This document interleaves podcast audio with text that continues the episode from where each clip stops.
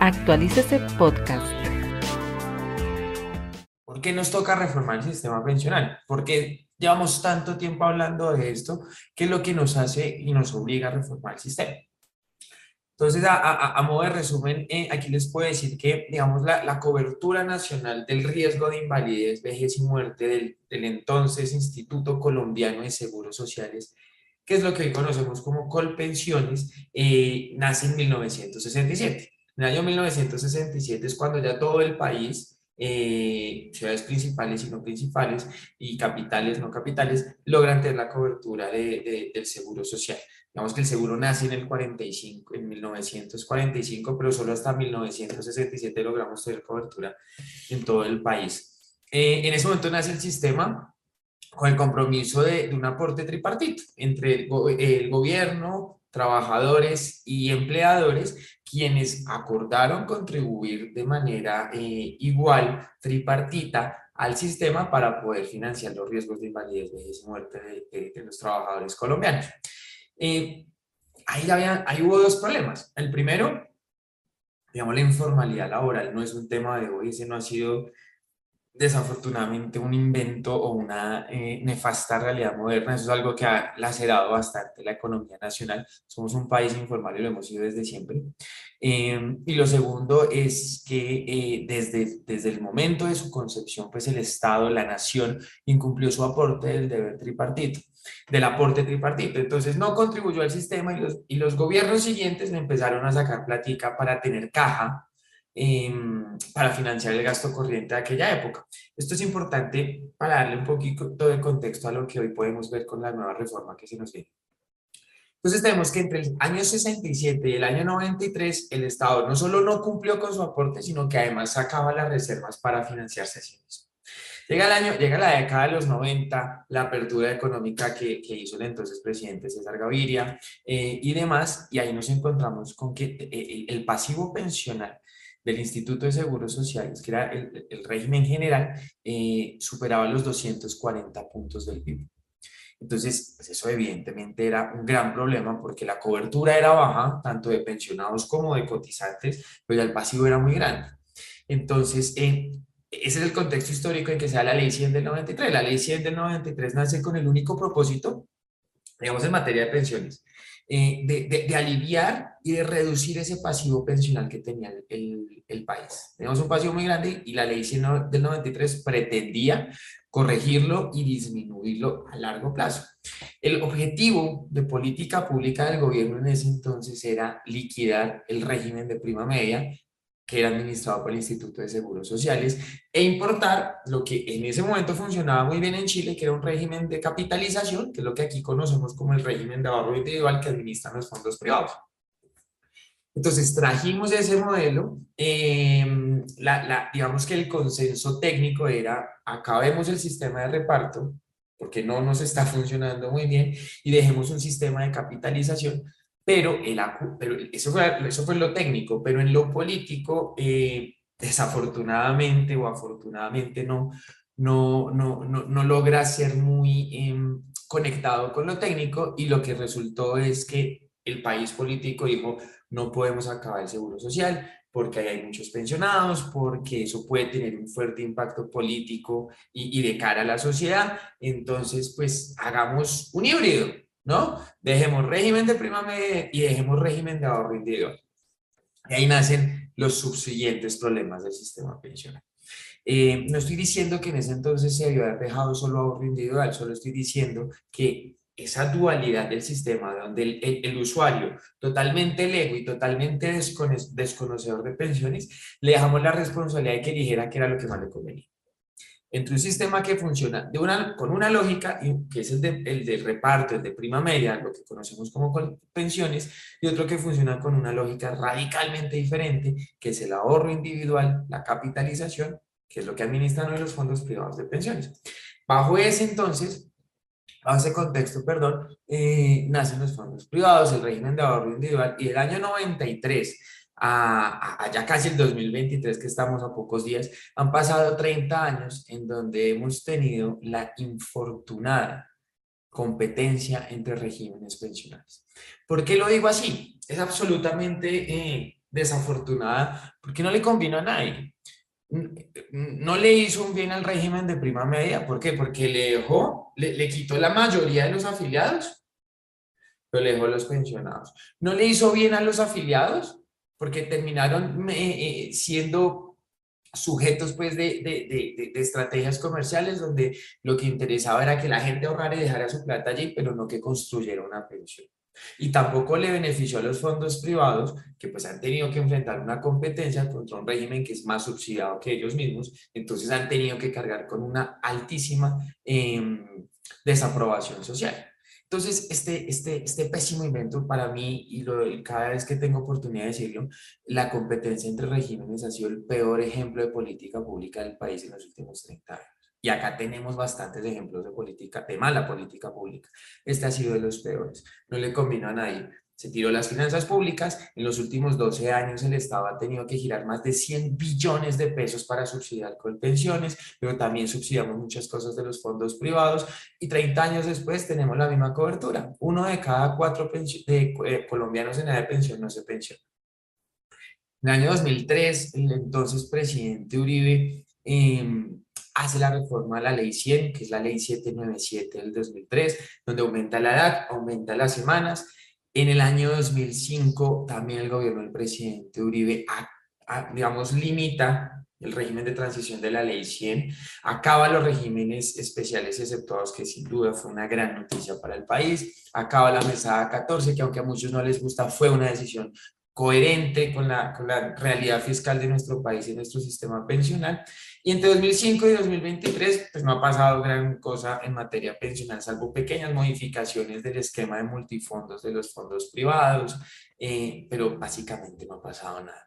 Eh, y 30 años después, ¿qué tenemos? Que el, el, pasivo pensional respecto de lo que teníamos en el 92 antes de la ley 100 del 93 bajó, que bajó de 240 a más o menos 108 puntos del PIB. En ese sentido, la ley 100 se hizo bien su trabajo. Mm, no podemos ser totalmente desagradecidos con lo que ha pasado en los últimos 30 años del sistema pensional, pero no ha sido suficiente. Por eso es que en los últimos años, pues el tema pensional se volvió en la carta de presentación de muchos políticos que para bien o para mal proponen y disponen em, con el fin de tocar un tema que definitivamente hay que tocar porque independientemente de la posición que tengamos eh, diferentes expertos sobre el sistema, todos coincidimos en la necesidad imperiosa de hacer una reforma pensional.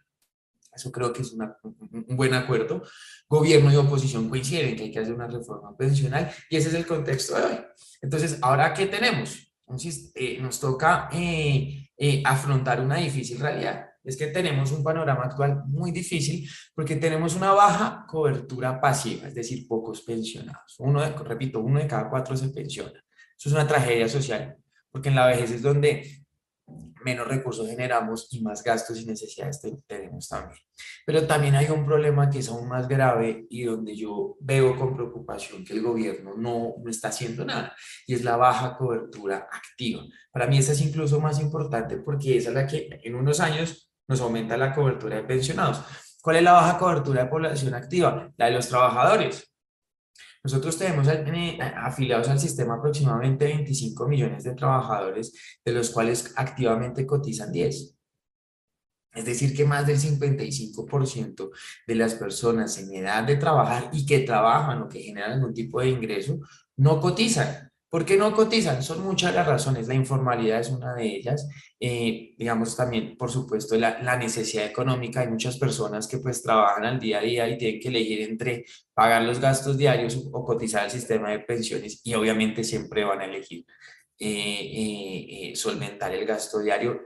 y eso es un problema. ¿Por qué? Porque entonces, si no logramos que la gente que es activa económicamente cotice al sistema, pues olvidémonos de que vamos a tener pensionados en el futuro. Podemos hacer lo que queramos en materia pensional, pero si no atacamos la base del problema, que es la participación activa de las personas trabajadoras en el sistema, una profunda eh, reforma laboral, pues lo que va a pasar pensionalmente es nada.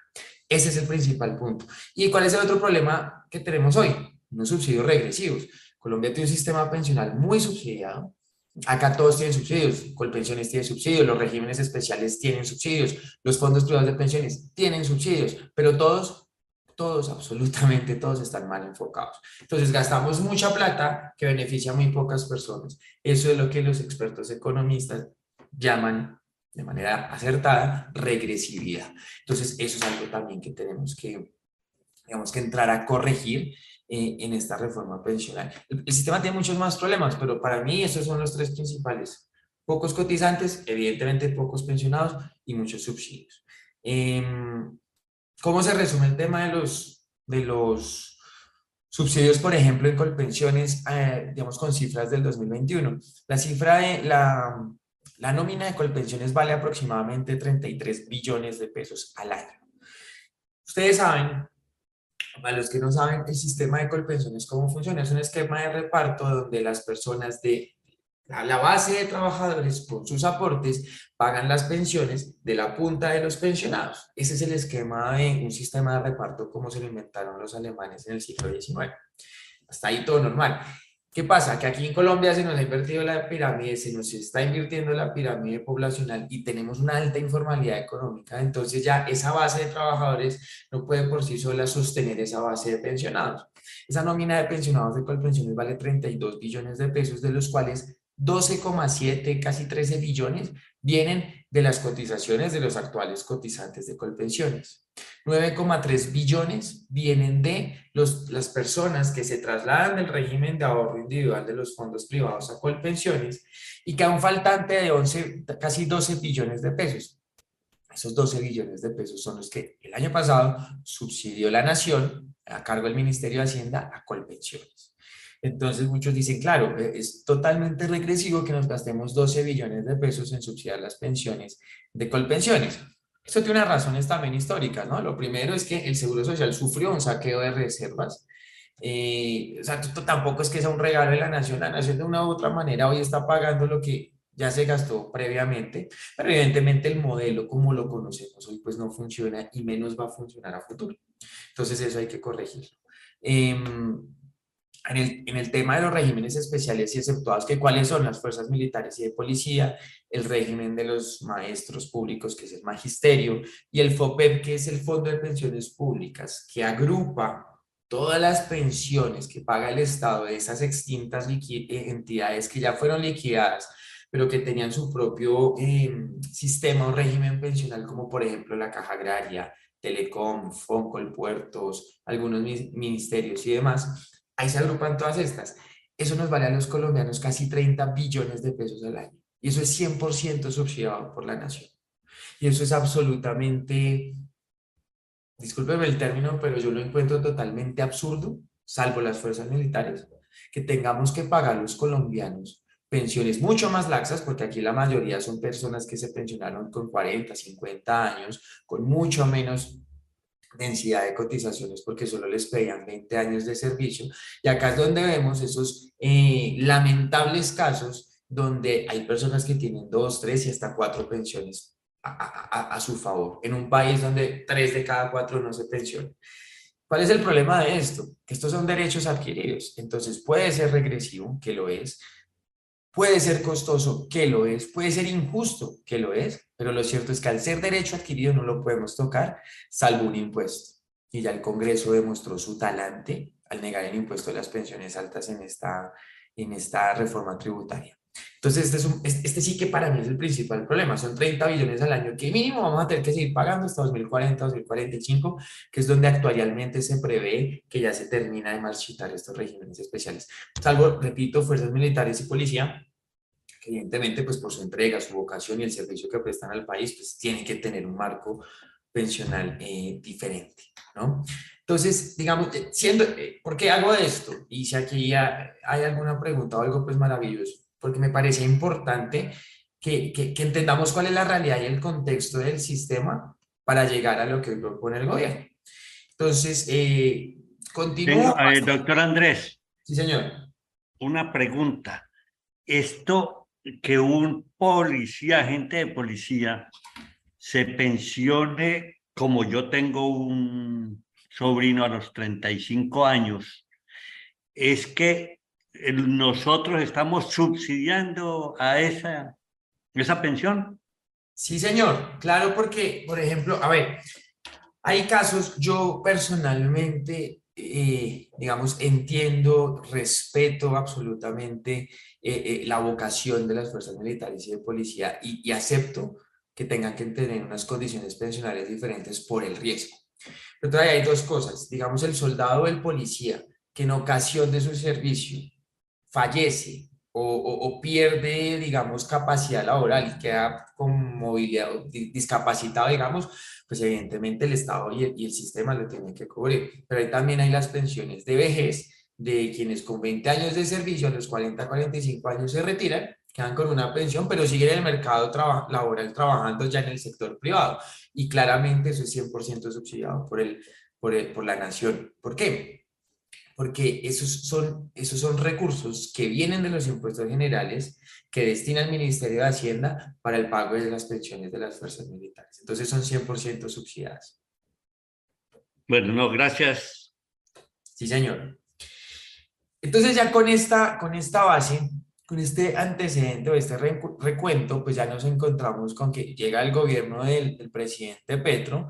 Digamos que el, el, hoy presidente Petro en campaña, pues fue el más activo, creo yo, en materia de hablar del sistema pensional y de la necesidad de reforma, ¿no? Los demás candidatos hablaban muy someramente de una reforma pensional, porque finalmente el tema pensional es muy denso, es muy técnico y, y, como que muchos prefieren hacer el quite. Este, este gobierno, ya digamos el presidente de campaña, empezó a, a, ambientar lo que sería su reforma pensional. En ese sentido, yo sí celebro una cosa, y es que el presidente ha sido coherente en su discurso como candidato y su actual como, como presidente, ¿no? O sea, lo que él propuso en campaña es lo que ya el gobierno nos está presentando como será, la, la que será su reforma pensional. Ahora bien, la reforma tiene cosas eh, buenas, yo rescato dos. La primera, la creación del pilar solidario. O sea, Colombia no puede seguir viviendo con la tragedia de tener que aceptar que tres de cada cuatro personas en edad de pensión no se pensionan. Eso, eso, eso, es, eso es lamentable y eso es vergonzoso.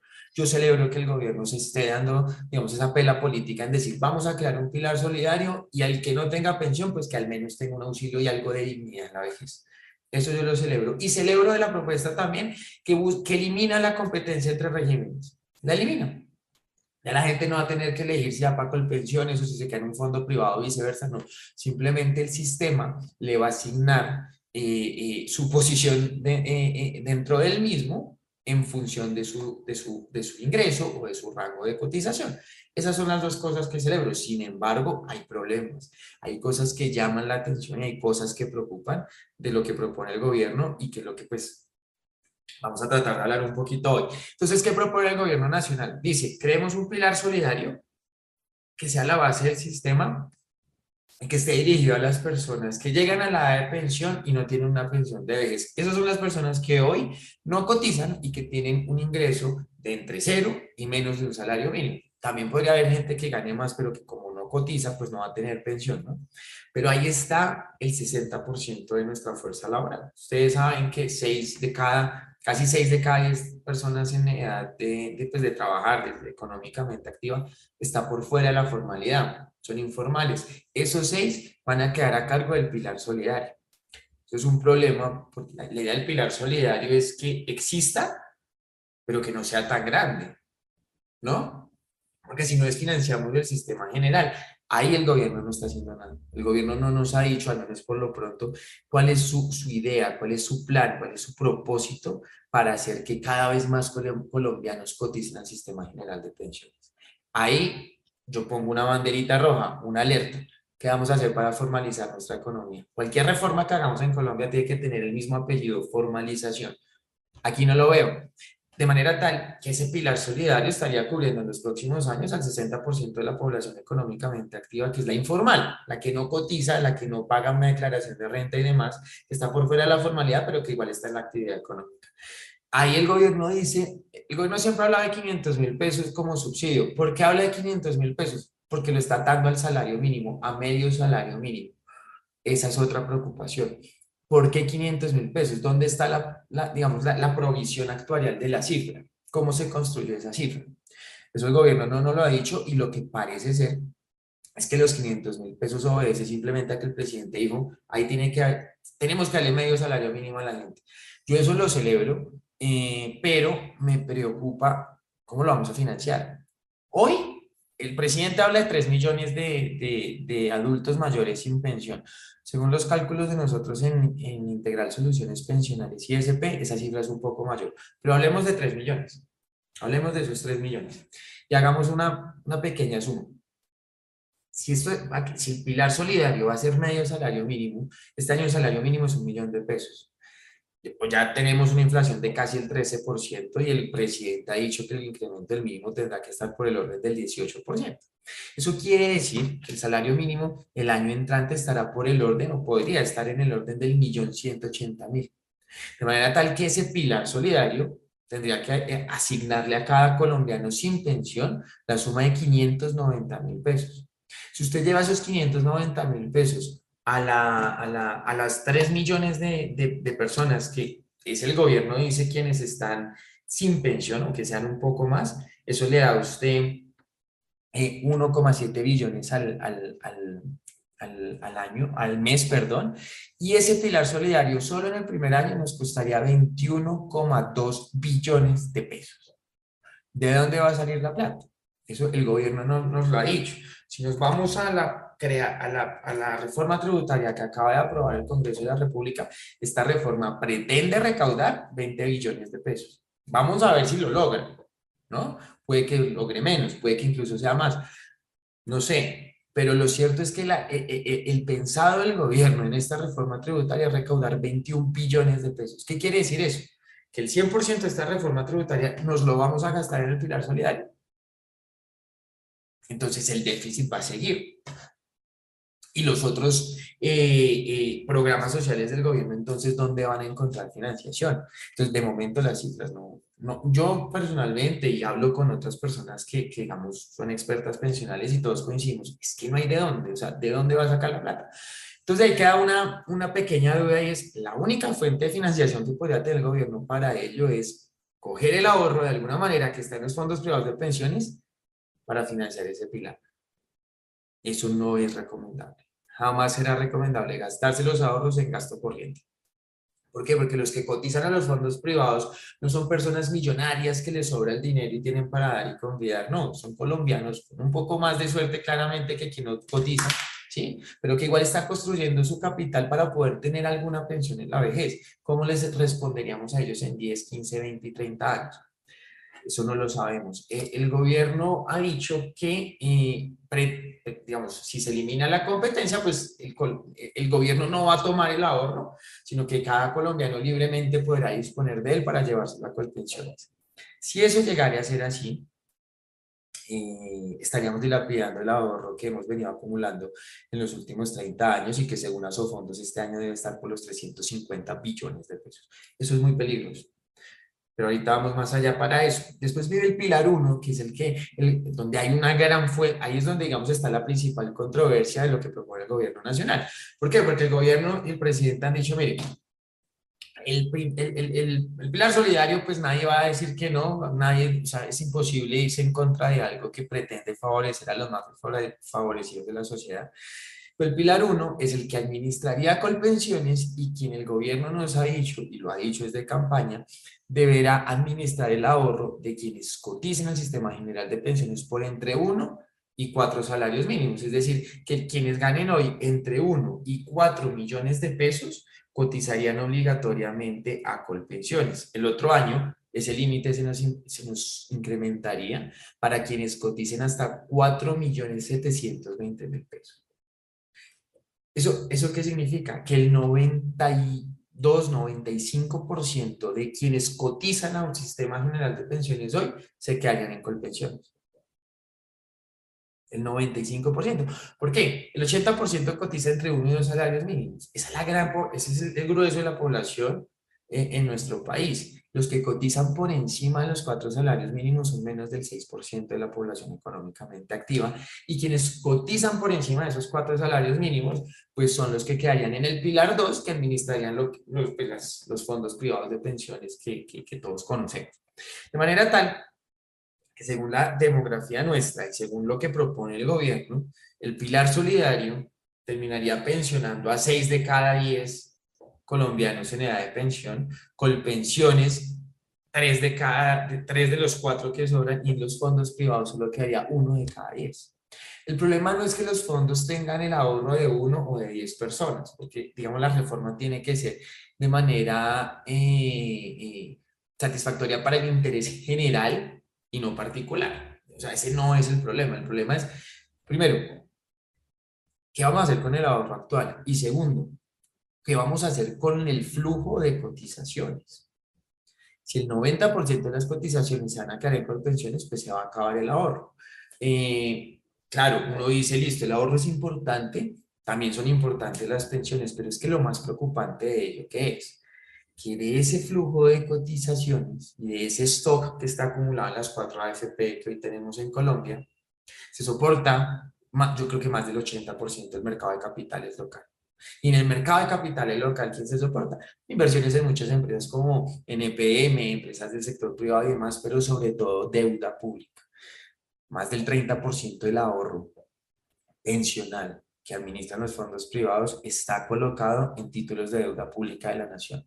Entonces, si el gobierno, en el marco de esta reforma, elimina la competencia, pero el 90% del ahorro saldría de los fondos privados, el principal afectado, más allá del sistema pensional, podría ser el mismo gobierno, porque va a perder una fuente de financiación muy importante, que son los fondos. Los fondos privados de pensiones son los principales financiadores de la deuda pública de este país. Entonces, ¿cómo se va a financiar el gobierno en los próximos 10 años?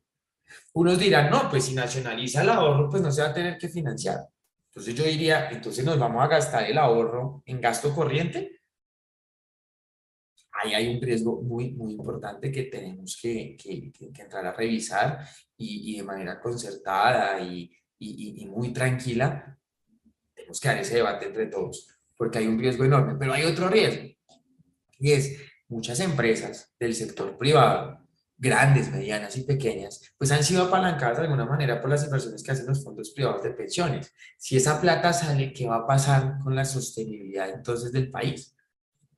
¿Qué va a pasar con la estabilidad macroeconómica del país? Estaríamos dando un terrible mensaje en el sentido de, decir como, mire, aquí hay una reserva, aquí hay un ahorro, de un momento a otro no lo vamos a gastar, pues eso ahuyenta la inversión y donde la reforma pensional pasará así, yo sí creo que el dólar a los dos días ya está en 6 mil, 7 mil pesos. Entonces tenemos que tener muchísimo, muchísimo cuidado en qué es lo que vamos a hacer de reforma pensional y cómo lo vamos a hacer. Yo celebro que el gobierno, digamos, ha sido muy abierto y ha puesto las cartas sobre la mesa, ¿no? Ya sabemos qué quiere el gobierno. El Ministerio de Trabajo, la ministra Gloria Inés, publicó un cronograma que pretende unas mesas de negociación, de discusión, de concertación y dice que presentará la reforma en abril. Maravilloso. Eso yo sí lo celebro porque no ha sido soterrada la discusión de la reforma. O sea, hoy sabemos qué y cuándo piensa hacer el gobierno. Entonces eso nos da la capacidad de, que, de hacer estos espacios, de hablar, de debatir y tratar entre todos de construir.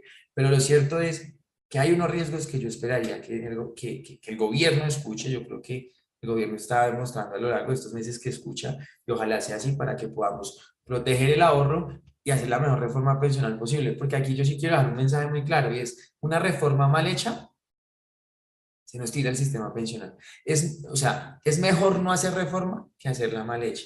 Les voy a poner un ejemplo. Si un gobierno hace una reforma tributaria y sale mal, usted la corrige en la siguiente vigencia fiscal, vuelve y presenta otra.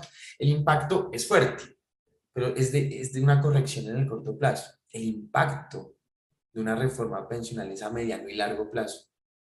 Sí, o sea, que, que, si hacemos una mala reforma, en 20, 30 años no hay plata para que nadie se pensione y, y dañar lo que no funciona bien sería pues el peor ejemplo que podríamos dar. ¿Listo? Mm, acá repito, digamos, es clave e importante de lo que rescato eliminar la competencia entre los regímenes pensionales. Eso ha tenido un impacto social y fiscal muy alto. Social, porque la gente terminó ubicada donde no le convenía.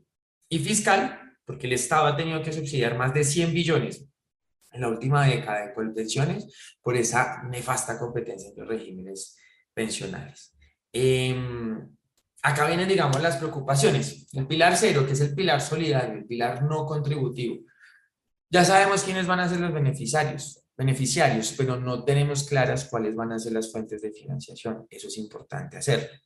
Eh, sabemos que va a ser un auxilio de 500 mil. ¿Por qué 500 mil? Porque no 300, 400, es decir, ¿de dónde sale la cifra? Eso no lo sabemos. Y el costo en términos de lo que ha dicho el gobierno en el año 2023 de ese pilar solidario sería 21,2 billones de pesos, como le dije anteriormente. Elevadísimo, absolutamente alto, sobre todo porque no hay cómo financiarlo. En el pilar 1, que es el que administraría con pensiones, tanto el presidente como la ministra han sido claros en decir no habrán reformas paramétricas. Yo no entiendo por qué no. Si algo necesita nuestro sistema pensional son reformas paramétricas. Y aquí le pongo un ejemplo. Los, la tasa de, mm, la expectativa, perdón, de vida por un medio nacional en Colombia está en los 77, 78 años. Es insostenible que nos sigamos pensionando a los 57 y los 62. Eso no lo aguanta ningún sistema. Ni siquiera sistemas robustos como ah, el de Holanda, el de Europa, eh, Alemania, pensionan a la gente tan joven. Entonces, y sobre todo que una mujer a los 57 y un hombre a los 62 siguen siendo eh, activos y productivos y suelen no tener muchas ganas de retirarse. De hecho, el expresidente Colpensiones, Juan Miguel Villa, eh, durante pues, su presidencia la entidad nos decía y le informaba al país que, que la edad real de pensión de la mujer está por los 60 y el hombre en los 64. Entonces, ¿por qué, o sea, ¿por qué no aprovechamos eso y subimos la edad de pensión, que es una necesidad absoluta? Solo subiendo la edad de pensión, solo subiendo, no haciendo nada más, bajamos el impacto actuarial del pasivo que tiene el país. Obviamente no será suficiente, pero solo eso le da un respiro al sistema. Si lo complementamos con más medidas, podemos construir un mejor sistema. No entiendo por qué no hacemos reformas paramétricas. Es importante otra reforma paramétrica. En Colpensiones las personas se pensionan con el promedio de los últimos 10 años.